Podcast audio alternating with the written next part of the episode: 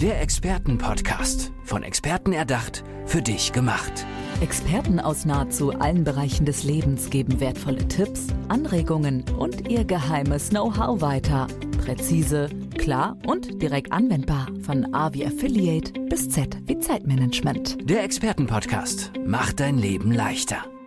Habt ihr eigentlich schon mal daran gedacht, warum dieser Podcast eigentlich funktioniert? Also ich meine jetzt nicht hier eine Moderatorin und ein Gast und so oder Sendungskonzept, sondern ich meine das, was ihr gerade gar nicht seht, die Technik. Tausende von Kabeln, die rausragen, Mikrofone, die nochmal innerhalb dieser Mikrofone und Headsets nochmal eine verschlüsselte Technik haben und dann natürlich die Software. Ja, ich muss mir da gar keine Gedanken drüber machen. Genauso wie ihr da draußen auch nicht, weil es funktioniert ja. Ja, und wenn es nicht funktioniert, dann bin ich heilfroh, dass es IT-Spezialisten gibt und jemand, der sich hervorragend auskennt und das Ganze koordinieren kann rund um Geschäft, Unternehmerschaft und IT und alles so zusammenbringt, dass eine Schnittstelle funktioniert, ein bisschen auch als Übersetzer funktioniert im Management, ist Jörg Uwe Bayer. Herzlich willkommen, schön, dass du da bist. Ja, vielen Dank, dass ich hier sein kann. Ja. Du bist IT-Management-Experte, so würde ich dich jetzt mal ähm, anmoderieren sozusagen. Mhm. Was steckt ganz genau dahinter? Mit wem arbeitest du zusammen?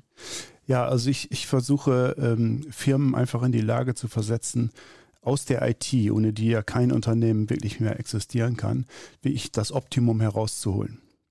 Und das ist eben häufig sehr schwierig, weil gerade für Unternehmer im kleinen mittelständischen Bereich ist IT häufig eine Blackbox.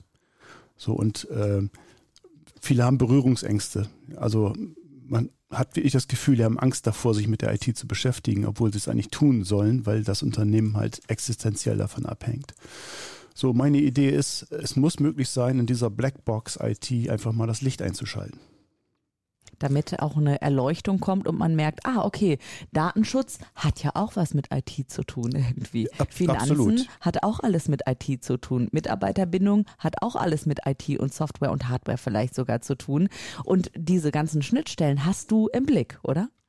Das gehört dazu. Ne? Also es äh, nützt ja nichts, wenn ich die im Blick habe, äh, sondern das Unternehmen muss die im Blick haben. Ja? Und wenn ich mir ein Unternehmen ansehe, dann, dann laufen da Geschäftsprozesse ab.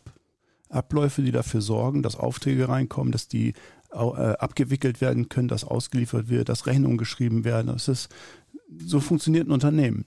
Und für viele dieser, dieser Handlungen, Aktivitäten braucht es halt eine IT-Unterstützung, weil sonst müsste man Menschen dafür haben, die viel, viel teurer werden und fehlerträchtiger sind. Ja. So, und die Idee ist eben, dass man sich mal überlegt, welche Abläufe habe ich eigentlich? Welche IT-Unterstützung dafür brauche ich optimalerweise? Und äh, allein wenn man sich das schon überlegt, wird man schon feststellen, wo es Knackpunkte gibt, wo es Schwierigkeiten gibt, wo es Probleme im täglichen Ablauf gibt, weil einfach Übergänge nicht da sind, weil, weil Daten doppelt eingegeben werden, äh, dass vielleicht nicht klar ist, wie man mit bestimmten Daten, gerade Personendaten, wir reden da ganz stark von Datenschutz die letzten Jahre auch, ähm, wo vielleicht falsch damit umgegangen wird. Und äh, wenn ich darüber ein Bild habe, wie, wie diese Abläufe sind, dann bin ich überhaupt erst in der Lage zu sagen, das sind die richtigen IT-Systeme für dieses Unternehmen, damit das alles möglichst problemlos funktioniert. Mhm. Hast du vielleicht mal ein Beispiel, dass wir auch ganz konkret ähm, reingehen können? Ich weiß nicht, ein typischer Kunde, Kundin, mit denen du zusammenarbeitest oder ein Unternehmen, dem du in den letzten Jahren oder Jahrzehnten geholfen hast? Ja, also ich habe in den letzten Jahren sehr viel mit, mit großen Unternehmen gearbeitet und äh, Prozesse ist da mal ein Riesenthema. Ähm, ich hatte ein, ein Beispiel, ein großes Unternehmen hat die gesamte IT-Infrastruktur, also die ganzen Server und sowas, alles outgesourced. Und äh, es mussten natürlich äh, Projekte durchgeführt werden mit diesen outgesourcten äh, Systemen, mit den Dienstleistern. Und es war, es gab einen Riesenvertrag, tausende von Seiten, aber es war völlig unklar, wie das im täglichen Leben passieren soll. Also Aha. wie beauftrage ich ein Projekt an diesen Dienstleister und wie rechne ich das ab? Und äh, also es ist, wie gesagt, ein riesen, ein riesen aber wie das in, in der täglichen Arbeit funktioniert, wie muss ich die Anforderungen formulieren, wie erteile ich einen rechtssicheren Auftrag, wie nehme ich das Ergebnis sauber ab, wie meine Qualitätssicherung, das alles nicht definiert. So, und das war sehr aufwendig. Und ich habe festgestellt, dass ja auch gerade im KMU-Bereich eben auch sehr viele mit Dienstleistern arbeiten. Und da sind diese Prozesse eben häufig auch nicht definiert. Mhm. Und das führt dann regelmäßig zu Schwierigkeiten, zu, zu äh, Streit teilweise auch, weil, weil der Dienstleister sagt, naja, steht nicht im Vertrag, also mache ich das nicht. Ne? Mhm. So, und der Unternehmer, der möchte natürlich eine Rundumbetreuung haben, damit er sich nicht damit beschäftigen muss. Ähm, und dann habe ich ein Konfliktfeld. Mhm.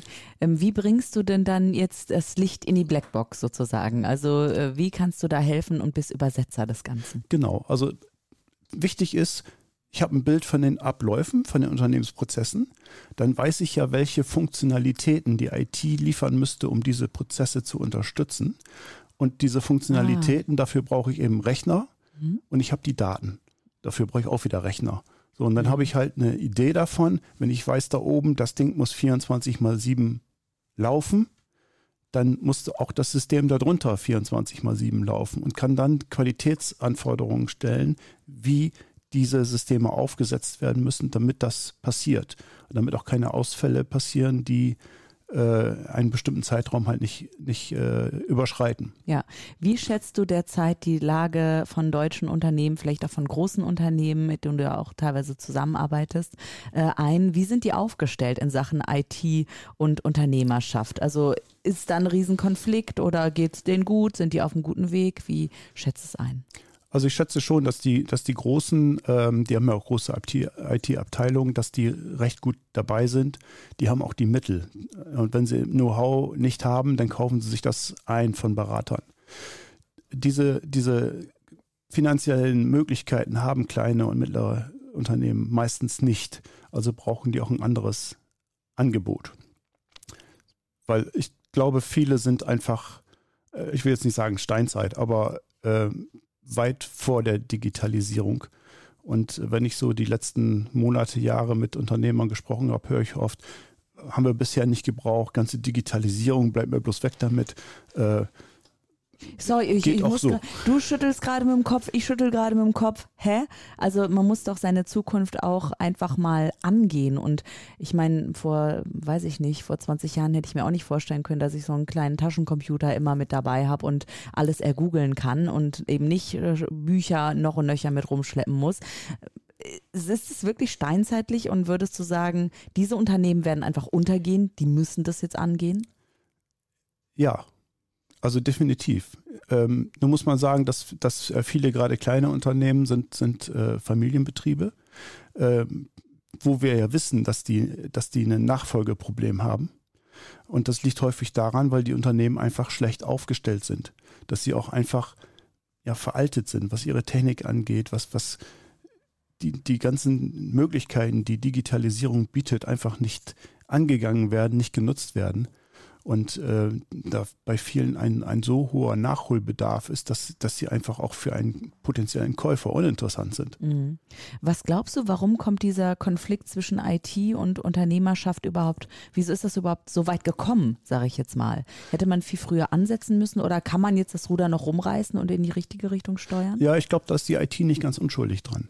Weil die haben sich ja so einen so Elfenbeinturm geschaffen, so ein, so ein Ex so ein Expertenmythos, das versteht außer uns sowieso niemand, äh, äh, was ja auch sehr bequem ist. Die konnten in diesem Turm machen, was sie wollten. Keiner hat sie verstanden, äh, keiner konnte hinterfragen. Mhm. Das war natürlich sehr bequem. Äh, auf Dauer ist das natürlich nicht, nicht, nicht gut fürs Unternehmen. Ne? Das mhm. ist, äh, ne, gibt es ja teilweise noch Kopfmonopole. Wenn, wenn bestimmte Leute das Unternehmen verlassen würden, dann das, würde es ein echtes Problem geben. Ne? Das ist verrückt. Ich habe mal, ich darf nicht zu viel erzählen, wo ich da gearbeitet habe, aber ich kam eben als ähm, Online-Redakteurin dahin und dann hieß es, naja, du musst dich mit XY gut stellen, weil sonst bekommst du die Passwörter nicht fürs Backend. Ich sagte so, wie bitte? Das kann ja wohl ja, nicht wahr ja. sein. Habt ihr schon mal was von Wissensmanagement gehört? Mhm. Ja, wird hier nicht so praktiziert. Ja. Da wusste ich wirklich nicht mehr, was ich sage. Und ich bin äh, selten sprachlos, aber da war ich mal einen Moment sprachlos. Erlebst du auch manchmal so eine Klöpper, wenn ja, du in absolut, kommst? absolut. Ne, das will ich ganz entscheidende Informationen äh, wirklich nur in Köpfen von ganz bestimmten Leuten sind.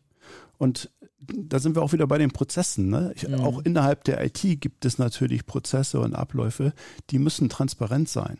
Äh, das kann nicht sein, dass wenn, wenn der krank wird, kündigt oder sonst was, dass man im Prinzip dann alles neu aufsetzen muss, genau. weil keiner weiß, wie es geht. Ne? Genau. Und wo, genau. Die, wo die entscheidenden Passwörter sind. Mhm. Ähm, es hängt viel damit zusammen, dass ja die Tätigkeiten wirklich an den Leuten hängen und es keine unabhängigen Beschreibungen von Rollen gibt. Also wenn ich eine Rolle sehr unabhängig von einer Person erstmal beschreibe, was ist die Verantwortung, was machen die überhaupt, welche Kompetenzen äh, hat diese Rolle, mir dann hinterher erst überlege, welche Person kann das denn ausfüllen. Mhm. Ähm, oder welche, manchmal auch mehrere Personen, die, die diese Rolle übernehmen können. Und eben die wichtigen Informationen, die müssen irgendwo liegen, wo sie nicht von dieser Person abhängig sind, wo, mhm. wo es eben auch andere Zugriffe gibt. Ja. Apropos Person, Jörg-Uwe Bayer, mich interessiert, mich interessiert natürlich brennend, wie du zu diesem Thema gekommen bist, warum du dann irgendwann in den Bereich auch IT-Management gegangen bist. Wie ist das bei dir gekommen? Einfach im Laufe der Zeit hat sich das so entwickelt. Ich habe Informatik studiert und ähm, bin seit über 30 Jahren jetzt äh, Berater, habe sehr viele Projekte gemacht äh, bei unterschiedlichen äh, Unternehmen, unterschiedliche Größe, unterschiedliche Branchen. Und ähm, IT ist ja ein relativ generisches äh, äh, Produkt, was überall gebraucht wird.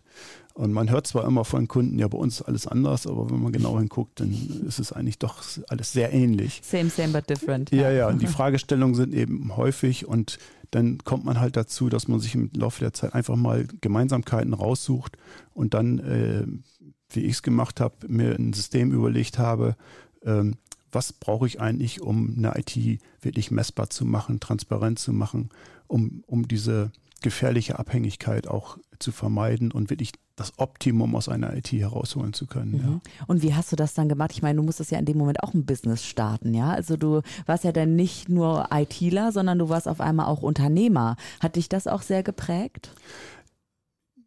Ja, ob mich das so geprägt hat, weiß ich nicht. Also ich kriege heute immer noch meine Aufträge hauptsächlich durch Empfehlungen, durch persönliche Empfehlungen, durch mein Netzwerk.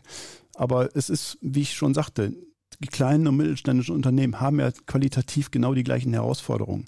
Die können sich aber teure Berater gar nicht leisten. Also brauchen die ein anderes Angebot. Und äh, das war dann eben meine Idee. Ich, ich muss irgendwas aufbauen, äh, wo die Leute zu bezahlbaren Beträgen mhm. äh, sich das notwendige Wissen möglichst selber aneignen können, damit auch keine Abhängigkeit vom, vom Berater entsteht. Mhm. Das macht ja keinen Sinn, äh, wenn jedes Mal, wenn irgendwas ist, wieder ein Berater kommen muss, um das wieder gerade zu biegen oder neu zu definieren oder zu reparieren. Ja. Sondern das müssen die eigentlich selber können, die müssen selber wissen, welche Schritte sie gehen müssen, um dauerhaft wettbewerbsfähig zu sein. Darum ja. geht es ja eigentlich. Ähm, wenn du dir jetzt was wünschen könntest, was mal als Schulfach passieren könnte, wäre das Programmieren in der Schule schon gelernt oder dass es mehr in die Richtung einfach geht? Also ähm, ich bin in Hamburg im IT Executive Club. Wir haben durchaus massiven Einfluss darauf genommen, was in Hamburg Schulfach wird. Und äh, Informatik wird Pflichtfach in Hamburg. Ah, super. Also und das, äh, da sind wir sehr froh drüber, weil in Hamburg wir haben sehr viele Unternehmen, die eben auch IT-Leute suchen. Und der Markt ist einfach leergefähigt. Es gibt keine und es ist einfach notwendig, sehr früh junge Menschen auch an die IT heranzuführen. Da gibt es auch eine ganze Reihe Aktivitäten, äh, auch von unserem Club. Äh, wir loben einen IT Cares Award aus, wo in, inzwischen bundesweit, wo wirklich junge Menschen an die IT herangeführt werden. Mhm. Nenn gerne nochmal den Club und auch, wie die Menschen ihn erreichen können und wie sie auch dich erreichen können. Ja, äh, das ist der IT Executive Club Hamburg. Da treffen sich IT-Verantwortliche aus der Metropolregion Hamburg, die allerdings auch bis Braunschweig und Bielefeld und mhm. so geht. Ähm, ähm, und das ist ein geschlossener Club, man kommt nicht einfach rein, man muss eingeladen werden, wo sich wirklich die Leute im Detail und auch äh, in schwierigen Themen einfach mal austauschen können, ohne Angst haben zu müssen, dass es breit getreten wird. Mhm. Ähm, ich habe diesen Club mitgegründet damals und ähm, er hat sich sehr gut entwickelt, es wird sehr gut angenommen. Wir haben ungefähr 160 äh, IT-Verantwortliche jetzt äh, aus der Region. Genau. Da war ich Gründungsmitglied. Äh, ich bin selber seit 1997 selbstständig und 99 eine GmbH gegründet. Ich bin erreichbar über meine Webseite jub-gmbh.de oder eben per E-Mail kontakt at jub-gmbh.de. Sagt Jörg-Uwe Bayer, der sicherlich nicht nur im Raum Hamburg arbeitet, sondern auch bundesweit, kann ich mir vorstellen. Alles, was Deutsch und Englisch spricht. Sehr gut. Also auch europaweit unterwegs Ja. teilweise. Sehr gut. Ähm, hast du ein Traumreiseziel, wo du mal gerne langfristig auch arbeiten wollen würdest? Langfristig arbeiten, also Traumreiseziel. leben und um, Ach, Nee, ich habe mir vor, vor einiger Zeit so einen alten Resthof gekauft in der Nähe von Hamburg. Mhm. Und äh, das war schon ein Traum. Also das ist schon, schon okay. Ja, hört sich ja auch nach einem Träumchen an. Ja. Danke, Jörg-Uwe, dass du heute hier im Expertenpodcast gewesen bist. Gerne. Ich finde es ganz spannend auch, dass du die IT einfach ein bisschen, ja, dass du so ein bisschen äh, die Angst genommen hast einfach, ja. Und auch, wir dürfen auch die ITler mal loben, ja. auch da, wenn da alles freuen, auch die freuen sich Auch darüber. freuen auch sich. das sind Menschen, ja. Dankeschön, Jörg-Uwe Bayer. Alles Gute. Der Expertenpodcast. Von Experten erdacht, für dich gemacht. Wertvolle Tipps, Anregungen und ihr geheimes Know-how. Präzise, klar und direkt anwendbar. Der Expertenpodcast macht dein Leben leichter.